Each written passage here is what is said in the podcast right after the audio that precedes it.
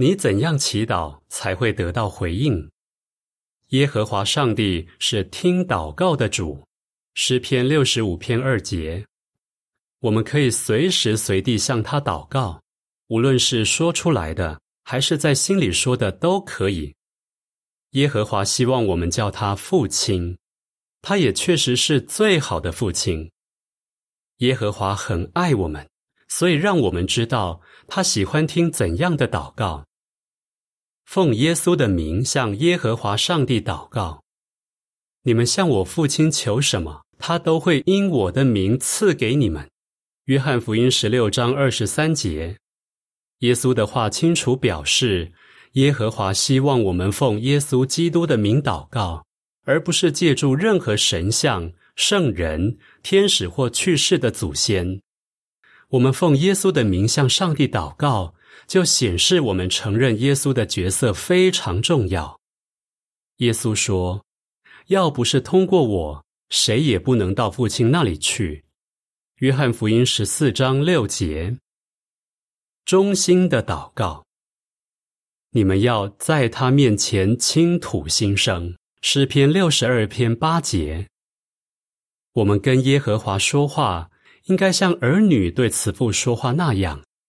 我们的祷告不应该是背出来或者照着念的，而应该怀着尊重的态度，发自内心的说出来，按照上帝的旨意去求。无论我们按照他的旨意求什么，他都会听我们。约翰一书五章十四节，在圣经里，耶和华上帝告诉我们他会为我们做什么，以及我们可以为他做什么。我们想要自己的祷告得到上帝接纳，就必须按照他的旨意求。因此，我们要研读圣经，更深入的认识上帝。这样，上帝就会很喜欢听我们的祷告。我们可以为哪些事祷告？为自己的需要祷告。我们可以为衣食住行向上帝祷告。另外，我们也可以求上帝给我们智慧去做正确的决定，在面对考验时有力量坚持下去。我们还可以求上帝帮助我们、宽恕我们，以及加强我们的信心。为其他人祷告，关心孩子的父母很高兴看到儿女之间相亲相爱。同样。耶和华也希望他在地上的儿女彼此关心爱护，因此我们可以多多为配偶、家人、孩子、朋友祷告。门徒雅各说：“你们要彼此祷告代求。”雅各书五章十六节，表达感激。圣经说，造物主做了很多美好的事，例如从天降雨。赐下丰收的时节，让你们吃饱喝足，满心欢喜。使徒行传十四章十七节。想到上帝为我们做的一切，我们十分感动，很想在祷告里感谢他。另外，我们应该留意自己怎样处事为人，以此表达对上帝的感激。要有耐心，不断祷告。有时候，真诚的祷告没有马上得到回应，也会令我们感到沮丧。我们该因此断定上帝不关心我们吗？不应该。以下的经历可以说明，其实我们就是要不断祷告。第一篇文章提到的史蒂夫说：“说实话，要不是祷告给我力量，我早就心灰意冷，甚至绝望了。”后来是什么改变了他呢？他开始学习圣经，看出祷告很重要，而且必须坚持不懈。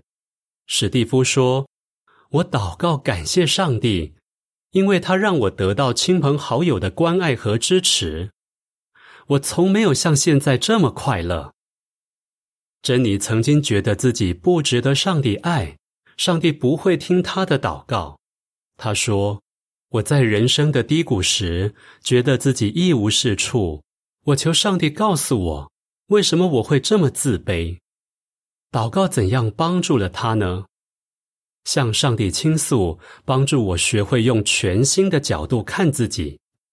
我看出，虽然我一直责怪自己，上帝却不是这样看我的。另外，祷告也让我明白，我要继续努力，不能放弃。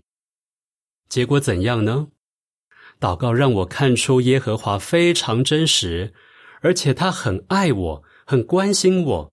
他真的是我的上帝，我的爸爸，我的朋友。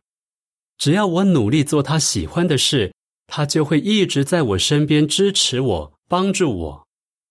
另外，请看看伊莎贝尔的经历。她怀孕期间，医生告诉她，他的胎儿有严重的先天性残疾。听到这个消息，他完全崩溃了。有人甚至劝他把孩子打掉。伊莎贝尔说：“我悲痛欲绝，简直生不如死。”他怎么做呢？他说：“我一次又一次的向上帝祷告，求他帮帮我。”后来。我生了杰勒德，他身体确实有残疾。伊莎贝尔觉得上帝回应了他的祷告吗？是的。为什么？伊莎贝尔说：“杰勒德现在十四岁了，虽然身体有残疾，却活得很开心。我看出他是耶和华给我祷告的最好回应，是耶和华给我最宝贵的礼物。”这些人的心声，让我们想到诗篇执笔者说的话：“耶和华，你会倾听谦和人的请求，使他们的心坚定不移。你关心他们的需要。”诗篇十篇十七节，毫无疑问，我们的确要坚持不懈的祷告。耶稣的许多祷告都记录在圣经里，其中一次是他教门徒怎样祷告。后来，这成了最广为人知的祷告。我们从中可以学到什么呢？以下是富兰的补充资料：主祷文，一个模范的祷告。有一次，耶稣在山上发表了一个演讲，教门徒怎样祷告。很多人把这个祷告称为主祷文。多个世纪以来，这个祷告广泛流传。很多人甚至把它一字不漏的背下来，反复诵念。但这是耶稣的意思吗？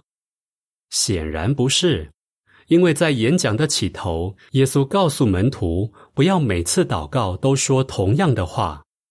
其实，在这个模范祷告里，耶稣是在教门徒怎样祷告，以及可以为哪些事祷告。我们能从中学到什么呢？我们在天上的父亲。我们只应该向上帝祷告，愿你的名彰显为圣。上帝的名字耶和华应该受到尊崇，被视为神圣。愿你的王国来临。上帝的王国是天上的政府，君王是耶稣，很快就要统治整个地球。愿你的旨意在地上实现，像在天上一样。上帝的旨意是让人永远在地上过平安幸福的生活。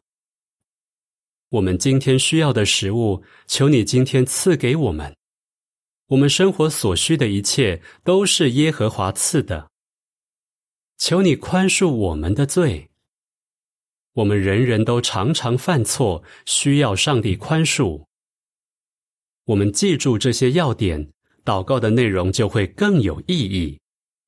本篇文章结束。